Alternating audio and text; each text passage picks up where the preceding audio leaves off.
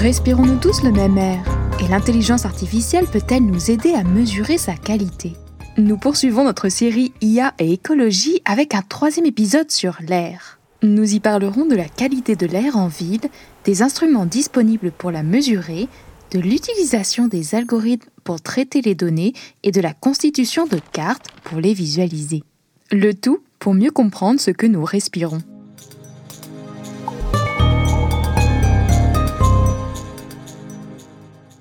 Pour parler de l'utilisation de l'IA pour mesurer la qualité de l'air, nous avons rencontré trois spécialistes de la question. Avec Gregor Kos, maître de conférence à l'Université Concordia, nous reviendrons sur les recherches menées à Montréal sur la qualité de l'air. Avec Tyler Knowlton, responsable des communications chez Plume Labs, nous choisirons les rues les moins polluées pour nous promener. Et avec l'artiste-chercheur Alice Jarry, nous parlerons de ses œuvres installatives pour rendre visible l'invisible. Vous êtes avec Oriane Morier, bienvenue sur Humanitech, podcast soutenu par les fonds de recherche du Québec, par Ivado et par l'Obvia. Et pour tout savoir sur la mesure de la qualité de l'air grâce à l'IA, j'ai invité Grégor Kos. Bonjour Grégor. Bonjour Oriane. Vous êtes analyste scientifique en environnement spécialisé en traitement statistique des données et vous travaillez comme maître de conférence au département de chimie et de biochimie de l'Université Concordia. Vous vous intéressez actuellement à la mesure de la qualité de l'air grâce aux outils algorithmiques. Est-ce que vous pouvez m'expliquer pourquoi il est important de mesurer la qualité de l'air, surtout en ville? Donc, c'est principalement un, enjeu de santé. Ça touche à toute la population, surtout en ville, où il y a aussi beaucoup de sources d'émissions comme des sources industrielles, la circulation qui pollue constamment et 24 sur 7 euh, l'atmosphère de la ville.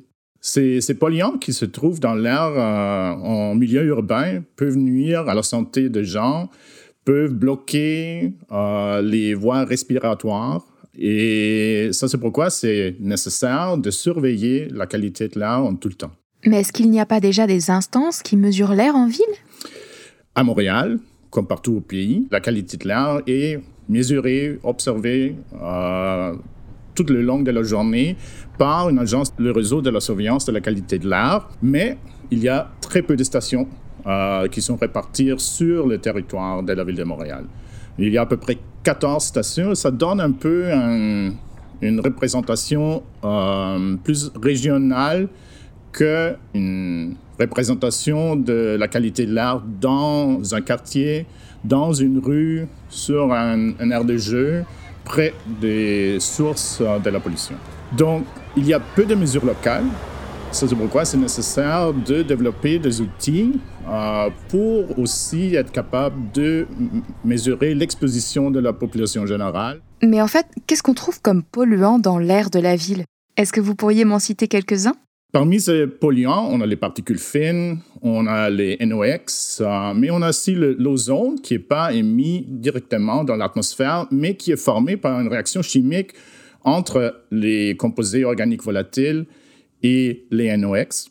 Et euh, c'est un gaz toxique et irritant pour les poumons, mais c'est aussi un, gaz euh, qui contribue au réchauffement climatique.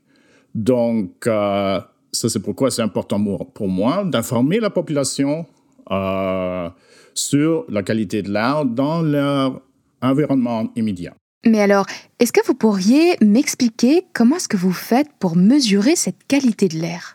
Donc, localement, qu'est-ce qu'on utilise? C'est une approche à faible coût. On achète des petites, euh, des petites capteurs, qui sont capables de mesurer la concentration des gaz, la concentration des particules dans l'air, des particules fines qui sont capables de, de voyager un peu plus profond vers les poumons, mais aussi des, des particules plus grandes qui nuisent à, la qualité de vie en général. Et on utilise des algorithmes pour euh, améliorer euh, ces données, parce qu'elles sont des capteurs à faible coût, sont pas aussi fiables, pas aussi précises comme l'équipement référence de la ville, qui est par contre très très cher.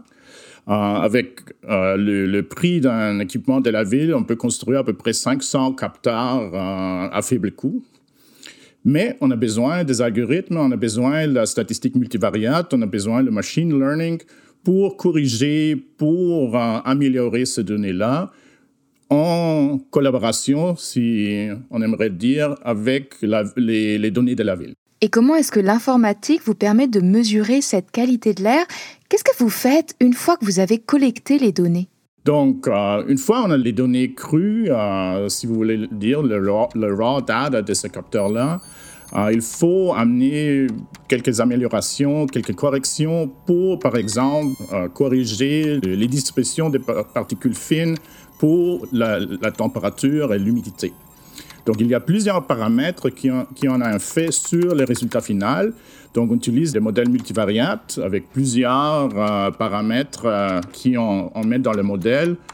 Par exemple, un Artificial Neural Network ou d'autres euh, méthodologies de machine learning pour corriger les données et trier entre une bonne qualité de l'air une mauvaise qualité de l'air ou pour faire la prédiction selon les paramètres météorologiques. Et je sais que vous utilisez des algorithmes pour cela. Quel type d'algorithme c'est et comment est-ce que vous faites pour les entraîner?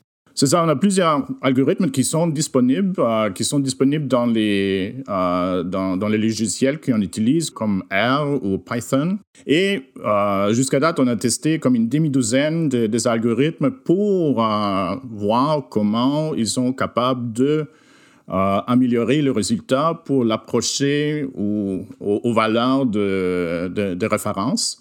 Donc, euh, chaque algorithme a ses, défis, ses problèmes et ses limites.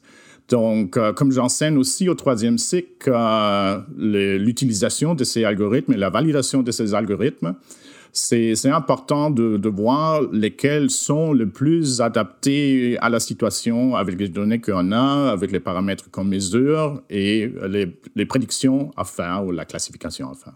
Et je sais que vous menez actuellement deux projets sur la mesure de la qualité de l'air grâce à l'IA. Est-ce que vous pourriez revenir sur l'un puis sur l'autre? Peut-être que vous pourriez commencer par celui en collaboration avec Mercier West Quartier en Santé? En fait, oui. Euh, on travaille dans l'Est de Montréal, qui est une partie qui est très industrialisée, très commercialisée sur le territoire de l'île de Montréal. Il y a le port de Montréal, il y a beaucoup de camionnage euh, le long de la rue Notre-Dame. Et euh, dans l'Est de Montréal, dans le quartier Hochelaga-Maisonneuve, il y a deux petits quartiers résidentiels qui sont enclavés euh, parmi des installations commerciales, des grands centres de distribution, des garages euh, et aussi la sortie pour les camions euh, du, port de Montréal. Donc là, depuis très longtemps, les, résidents se plaignent du bruit et de la poussière qui, a ses origines dans les activités du port et les activités commerciales et le camionnage. Donc ça, c'est pourquoi euh, Mercier Ouest, quartier en santé, nous a mandaté un collègue euh, qui est acousticien pour le volet euh, acoustique et moi pour le, pour le volet qualité de l'air, de surveiller la qualité de l'air parce que, en fait, il n'y a pas de station de la ville qui est proche. la station plus proche se trouve à quelques kilomètres au sud de cette, cette quartier d'études. Donc, cette approche low cost nous permet de, placer plusieurs capteurs, parfois en même temps, aux intersections, euh, au parc, euh, aux sorties des, camions, euh, pour valider les plaintes des citoyens. Donc, en fait, on utilise une approche qui implique les citoyens, qui nous donne les informations où se trouvent les sources de la pollution et on aimerait les valider avec les données qui ont qui, sont enregistrés sur place. Et le deuxième projet sur lequel vous travaillez, c'est un projet de réseau de surveillance citoyen. Est-ce que vous pourriez m'en dire quelques mots? En fait, c'est un projet qui vise à monter un réseau de la surveillance et la qualité de l'air par les citoyens de, de la communauté de Kanawagé. On travaille avec l'Office de la protection de l'environnement de Kanawagé et, côté Concordia, dans le cadre d'un autre projet qui s'appelle Decolonizing Light, qui vise à réparer et contrer le colonialisme dans les sciences naturelles. Ce projet est financé par le Fonds Nouvelles Frontières en Recherche euh, du Conseil national de recherche du Canada. Et ça nous permet de seulement déployer des, des capteurs dans, le territoire, mais ça, va permettre aux citoyens de bâtir, de construire euh, leurs propres capteurs et de déployer dans leur maison pour obtenir euh, des concentrations de la qualité de l'air dans leur environnement immédiat ou aussi proche de sources euh, de pollution.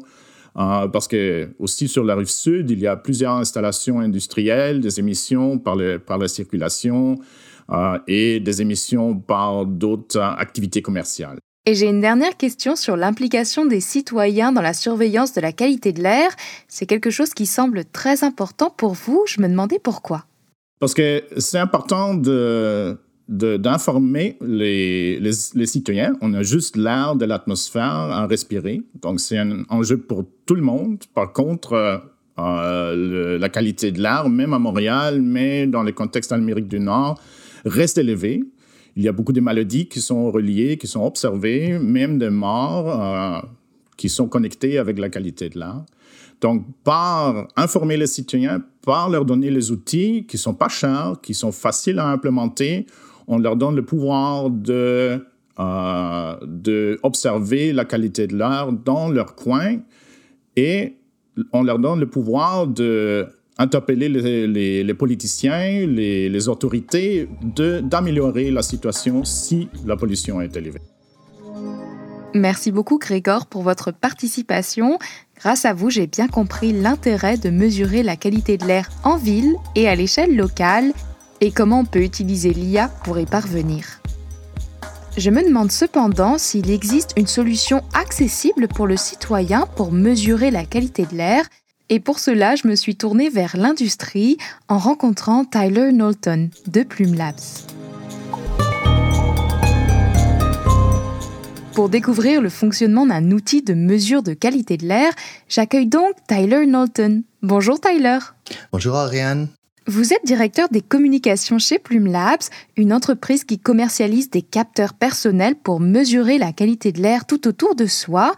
Elle a été fondée par Romain Lacombe et David Lismire. Est-ce que vous pourriez me parler de la problématique que vous essayez de résoudre? La pollution de l'air, c'est une crise mondiale, c'est une crise de santé. il y a 90% des personnes au monde respirent de l'air pollué. C'est dangereux. On, on, perd envers deux ans de la vie chaque individu. Et pour, pour nous, chez Plume Labs, c'est un problème d'accès aux infos. On a besoin du data. Si on peut le mesurer, on peut agir, on peut résoudre. On a posé une question aux médecins au Royaume-Uni. Qu'est-ce que vous pouvez faire avec euh, le data de qualité de l'air de, de, des patients? Est-ce qu'il y a quelque chose que vous pouvez faire pour, euh, pour améliorer la santé, pour les protéger à l'exposition de pollution de l'air? Et la réponse, ils ont répondu que oui, si on avait les données de l'exposition d'un individu, qu'est-ce qu'il respire pendant la journée, quel type de polluant, euh, quelle concentration? Et l'endroit où est-ce que cette exposition est, est arrivé, on pourrait euh, leur donner euh, des actions, des changements de comportement qui pourraient réduire cette exposition. Mais le data à ce niveau de granularité n'existe pas. Ils n'ont pas accès. Parce que la pollution de l'air, c'est à l'intérieur, à l'extérieur. C'est très, très compliqué. Et pour résoudre ce problème compliqué de la mesure de la qualité de l'air, vous avez inventé une solution, le capteur Flow. Est-ce que vous pourriez d'abord me décrire votre capteur? À quoi ça ressemble exactement? Oui, c'est bon. Euh, en mon opinion, c'est très très joli. Euh, C'était un exercice de design euh, à très haut niveau. On a fait un partenariat avec euh, l'entreprise Frog à Londres pour nous aider à créer un, produit très, très, très joli que les personnes veulent porter avec eux. Ils veulent discuter qu'est-ce que c'est, qu'est-ce que ça fait, pourquoi il y a des petites lumières, qu'est-ce que ça veut dire et, euh, commencer à, discuter la qualité de l'air avec leur famille, euh, les personnes sur euh, l'autobus et ça. Mais ça a l'air une petite cloche qu'on voit autour du cou d'une vache, mais c'est plus petit et plus joli. C'est à peu près la taille de, c'est moins, même plus petit qu'un iPhone 10. Euh, alors, c'est très, très portable. Mais comment est-ce qu'on le porte? Où est-ce qu'on l'accroche, ce capteur flow? On peut l'accrocher aux, ceintures, au guidon du vélo, la poussette. On peut mettre sur la table dans la cuisine, euh, n'importe où. Et maintenant, est-ce que vous pourriez me décrire comment il fonctionne, ce capteur flow? J'ai cru comprendre que c'était en fait un système de plusieurs capteurs. Oui, le capteur flow, effectivement, c'est un système de capteurs. Alors, c'est un système actif, ça respire de l'air et l'air entre dans le premier capteur de particules fines et puis ça continue euh, à les capteurs de COV et au capteur NO2. Ces mesures restent dans le, dans le capteur et ils sont transmettent au euh, portable de l'utilisateur où on a un appli connecté, l'appli de flow. Et après les données qui sont arrivées à l'appli, ces datas sont transmises à notre système. Alors, on peut euh, faire des analyses avec ces datas et l'utilisateur peut voir toutes ces données dans l'appli. Les cartes, les graphes, euh, qu'est-ce que c'était le, moins de pollution d'aujourd'hui euh, et toutes ces visualisations sont montées dans l'appli de l'utilisateur. Et j'ai cru comprendre que vous utilisiez des algorithmes pour faciliter l'analyse des données que le capteur Flow récolte.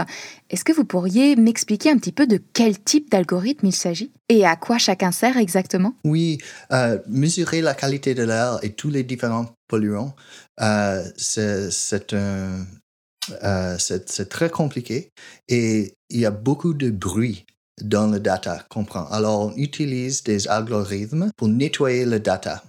Et aussi, on, utilise euh, les algorithmes pour calibrer les capteurs de flow. Alors, le, produit flow, on n'a pas besoin de faire les calibrations euh, tous les semaines, euh, tous les deux, trois jours, tous les mois.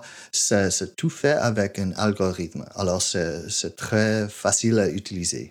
Et est-ce que vous avez développé ces algorithmes à l'interne, au sein de Plume Labs oui, nous avons, nous avons une, petite équipe euh, des experts de data et des sciences euh, atmosphériques. Alors, nous avons développé ces algorithmes et c'est un système propriété de, de Plume Labs.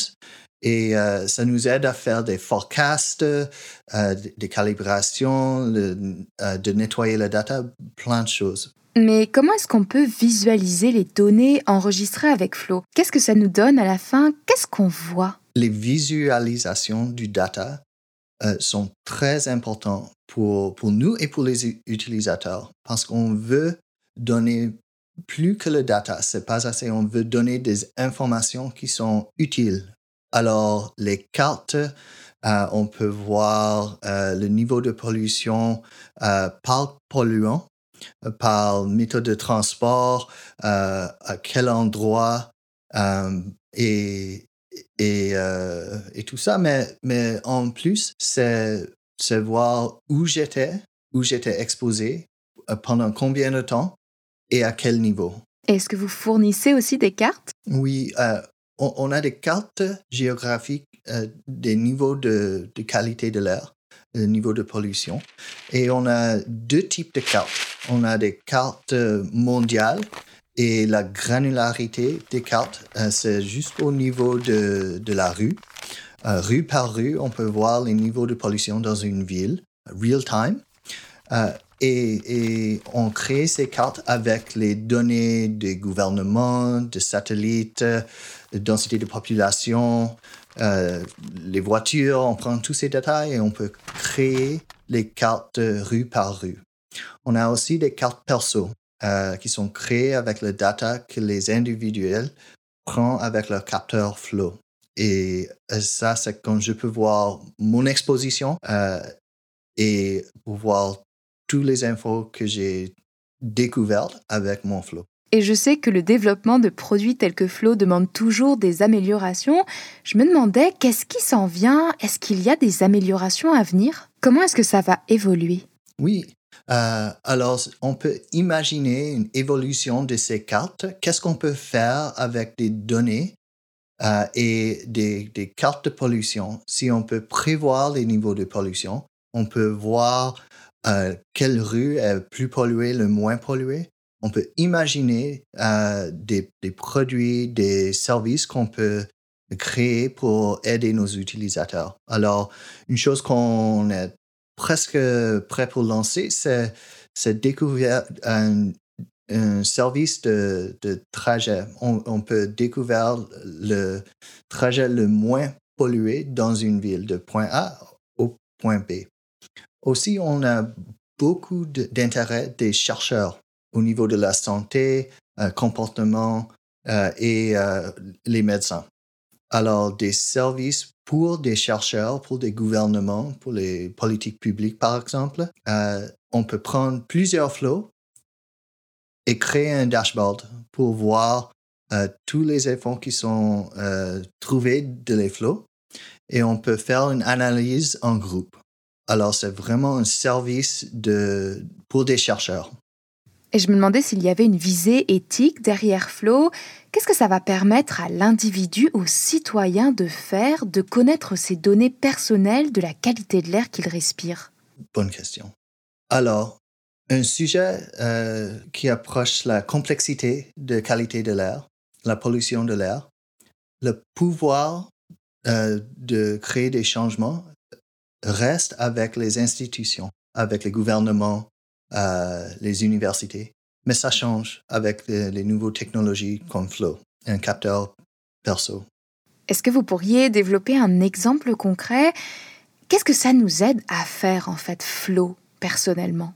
Euh, ça, ça, nous aide à découvrir les, les, problèmes de qualité de l'air avant d'engager euh, les autres acteurs. Par exemple, je prends mon flow, euh, je me déplace à l'école avec mon fils et, et, je vois tous les jours, nous sommes exposés à un niveau élevé de NO2 dehors l'école. Ce n'est pas euh, du qualité évidentielle pour créer des lois, mais ça me dit que tous les jours, alors la fréquence, l'endroit et quel type de polluant. Ces infos sont très, très euh, utiles pour euh, passer à la deuxième étape, pour engager des chercheurs d'université de Victoria, par, par, exemple. Il peut déployer des capteurs euh, au niveau, la prochaine niveau, qui peut créer les données qui sont plus rigoureux. Et puis après ça, on peut passer au niveau 3, on peut lancer un projet de, pilote pour réduire euh, le nombre de voitures qui se passent par l'école. Merci beaucoup Tyler pour votre intervention. Je comprends mieux comment le capteur Flow redonne aux citoyens une maîtrise sur la qualité de l'air qu'ils respirent. Il y a donc une visée éthique derrière ça. Et pour explorer plus en amont cette thématique justement, j'aimerais aller du côté de l'art avec Alice Jarry.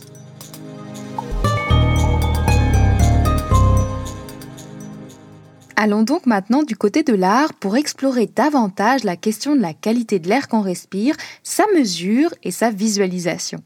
J'ai ainsi invité l'artiste-chercheur Alice Jarry. Bonjour Alice. Bonjour Ariane. Vous êtes une artiste-chercheur basée à Montréal et vous êtes spécialisée en matériaux et matérialité. Vous faites aussi partie de la chaire d'excellence en recherche du Canada sur les communautés et les villes intelligentes, durables et résilientes de l'Université Concordia. Vous menez actuellement un projet soutenu par les fonds de recherche du Québec Société et Culture autour de la notion de la filtration de l'air. Est-ce que vous pouvez me parler un petit peu plus en détail de ce projet de recherche-création? Euh, oui, avec plaisir. Euh, donc moi, ma recherche-création euh, traite globalement du concept de membrane. Donc, qu'est-ce que c'est une membrane? c'est une interface entre deux milieux qui permet de laisser passer des gaz, des liquides, des matières, mais aussi ça peut être vu comme une interface entre des gens, entre des milieux sociaux et une interface entre différentes méthodes. Euh, à travers ça, euh, je m'intéresse au concept de filtration. Donc, qu'est-ce que c'est filtrer? Est-ce que c'est réduire? Est-ce que c'est enlever? Est-ce que c'est additionner? Euh, et puis, je m'intéresse plus précisément en lien avec des enjeux socio-environnementaux et des matériaux euh, innovants à la question de la filtration de l'air. Donc, euh, c'est une manière pour moi de regarder la question de la pollution atmosphérique et puis de regarder la pollution atmosphérique comme une forme, disons, d'enjeu qui est à la fois matériel, sanitaire, socio-environnemental, démographique et puis artistique. Euh, en fait, ce qu'on regarde euh, dans ce travail-là, c'est euh, comment on peut capturer des données euh, sur la qualité de l'air en milieu urbain, et puis comment on peut rendre visible l'invisible. Donc, le filtre dans ce contexte-là, le concept de filtre et de filtration, est une manière de regarder la, la saturation de la pollution atmosphérique. Donc, en travaillant sur la filtration à la fois comme un médium matériel ou comme un médium numérique, c'est une manière justement de rendre plus accessible euh, des enjeux euh, sociaux et environnementaux euh, que j'ai évoqués plus haut. Mais pourquoi est-ce que vous vous intéressez à l'air spécifiquement? Quels sont les enjeux? L'air était pour moi quelque chose d'absolument fascinant. premièrement parce que l'air est invisible et l'air est intangible à moins qu'il se sature de quelque chose. Quand on prend par exemple euh, la problématique des particules fines euh, en milieu urbain, euh, qui sont produites par des, des activités industrielles, domestiques, les particules fines, jusqu'à un certain degré, sont invisibles. C'est seulement quand elles sont regroupées en assez grande quantité qu'on est capable de les percevoir, soit numériquement ou matériellement. Euh, ce que je trouve absolument fascinant dans les, dans les enjeux liés à l'air aussi, c'est que euh, l'air concerne tout le monde. Donc, c'est quelque chose dont on, on, ne peut pas échapper. On ne peut pas être en dehors de l'air. Ça peut pas fonctionner comme ça. Euh, donc, qu'on soit dans l'espace ou sous l'eau, on a besoin d'air, on n'a pas le choix. Et euh, on prend pour acquis souvent que euh, l'air circule euh, et qu'on respire tous le même air. Donc, l'air est une forme de, disons, gaz égalitaire. Donc, c'est pas vrai parce que dans certains milieux urbains, la qualité de l'air est moindre. Euh, dans des milieux beaucoup plus verts, beaucoup plus, disons, habité par différentes formes de végétaux, euh, d'arbres, euh, ben, la qualité de l'air est meilleure. Donc, souvent, on peut euh, faire des corrélations euh, entre la qualité de l'air puis certaines disparités socio-économiques et puis démographiques dans certains quartiers euh, urbains. Donc, l'air touche aussi à des questions de justice socio-environnementale et d'exclusion et d'équité. Donc, c'est une des raisons pour laquelle je m'intéresse à l'air. Mais l'air, c'est quelque chose de très invisible, très immatériel, très intangible. Je me demandais comment est-ce que vous arrivez à travailler avec l'air dans votre projet de recherche-création? Euh, bon, mais tantôt, je parlais de rendre visible l'invisible. Donc, d'utiliser le concept de filtration pour rendre euh, les choses qu'on ne voit pas visibles. Et ça part en premier lieu du constat que l'air, à moins d'être saturé, euh, par exemple en particules, est invisible ou saturé en quelque chose d'autre. Donc, il y a toujours une corrélation avec le concept de saturation. Donc, en ce moment, avec, euh, avec notre groupe de recherche, on travaille sur ce qu'on a appelé temporairement, du moins parce qu'on est encore en chantier, euh, sur un kit nomade qui nous permet de capturer des données euh, environnementales. Donc, par exemple, notre kit euh, va capturer euh, des particules fines, va capturer euh, des taux de CO2, de température, d'humidité. Et l'objectif de ça, c'est de pouvoir intégrer euh, ce kit nomade-là dans différents environnements. Par exemple, ça pourrait être un kit qu'on transporte à pied dans un sac à dos pendant qu'on se déplace euh, en contexte urbain. Ça pourrait être un kit qu'on peut intégrer à notre vélo ou qu'on peut intégrer sur nos balcons.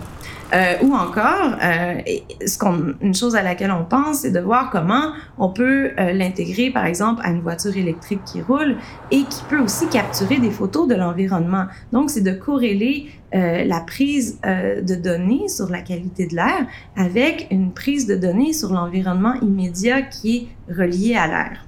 Donc, on travaille en ce moment euh, là-dessus. et puis, toutes ces données-là ou tout ce travail in situ va nous permettre euh, de créer des résonances et des ponts euh, à la fois matériels et conceptuels euh, avec des œuvres qui pourraient, par exemple, s'incarner en galerie. donc, comment on va visualiser des données? Est-ce qu'on va, par exemple, utiliser les données pour influencer les comportements d'une œuvre qui se trouve en galerie? Est-ce qu'on va, par exemple, extraire euh, physiquement des particules en milieu urbain pour en faire, par exemple, des objets euh, artistiques, euh, donc une nouvelle forme de, de matériaux composites. donc, toute cette recherche-là est, est, liée à un désir de réengager la matérialité de l'air les particules, ce qu'on considère nocif, dans des nouveaux rapports sensibles et esthétiques. Et je sais que votre projet mêle science et art. C'est une méthodologie particulière que vous avez développée.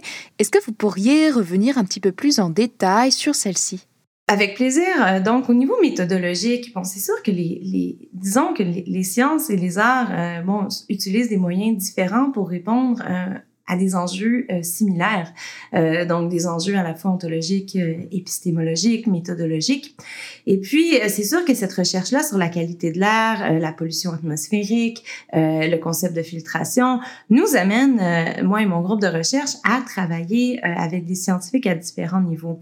Donc, il y, il y a souvent des échanges qui sont de l'ordre du dialogue au niveau méthodologique entre artistes et scientifiques. Est-ce que vous pourriez revenir sur l'exemple de méthodologie que vous avez personnellement développé En quoi cette méthodologie artistique diffère-t-elle d'une méthodologie scientifique? Ma méthodologie artistique, disons, je, ne veux pas généraliser à tout le monde.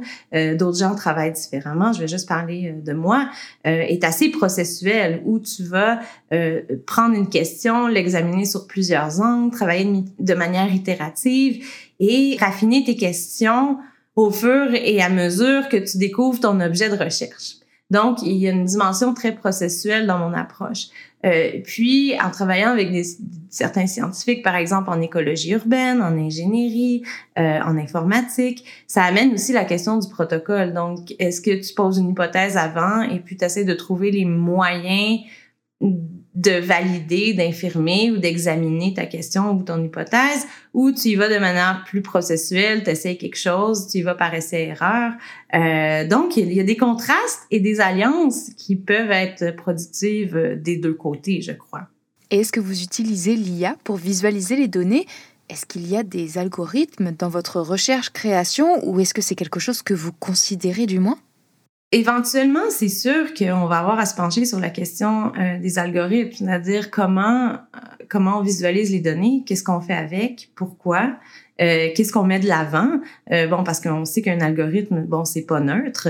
Et puis, je trouve ça absolument fascinant au sein de la chaire de recherche, c'est c'est l'opportunité de pouvoir travailler, par exemple, avec des ingénieurs qui intègrent l'intelligence artificielle dans des modèles prédictifs sur la qualité de l'air et puis euh, par exemple sur euh, bon les flux d'air euh, les, les toutes les composantes atmosphériques.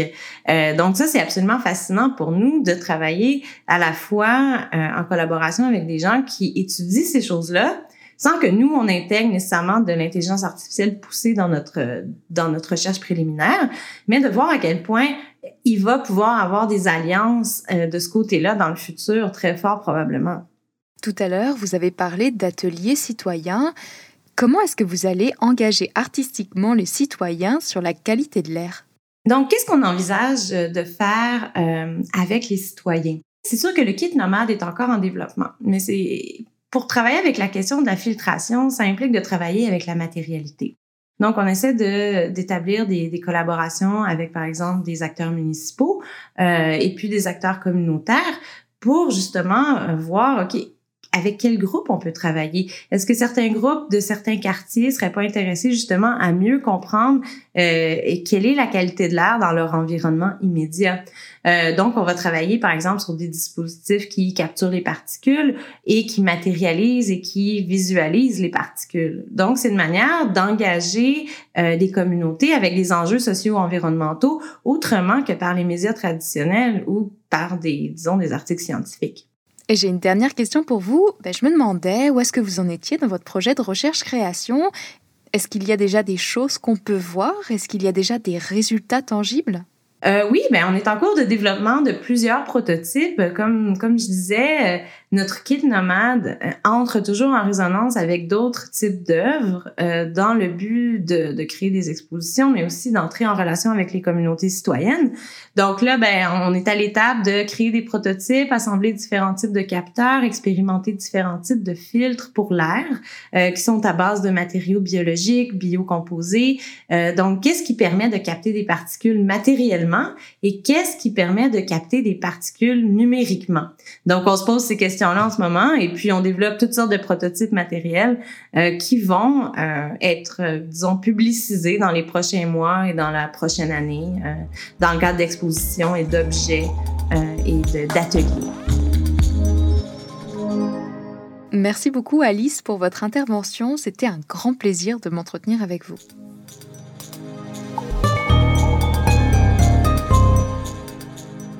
De la mesure de la qualité de l'air grâce à l'IA aux œuvres installatives pour rendre visible l'invisible, en passant par des ateliers citoyens pour les sensibiliser aux enjeux de la qualité de l'air, nous avons vu comment l'IA peut être utilisée pour nous redonner un contrôle sur ce que nous respirons.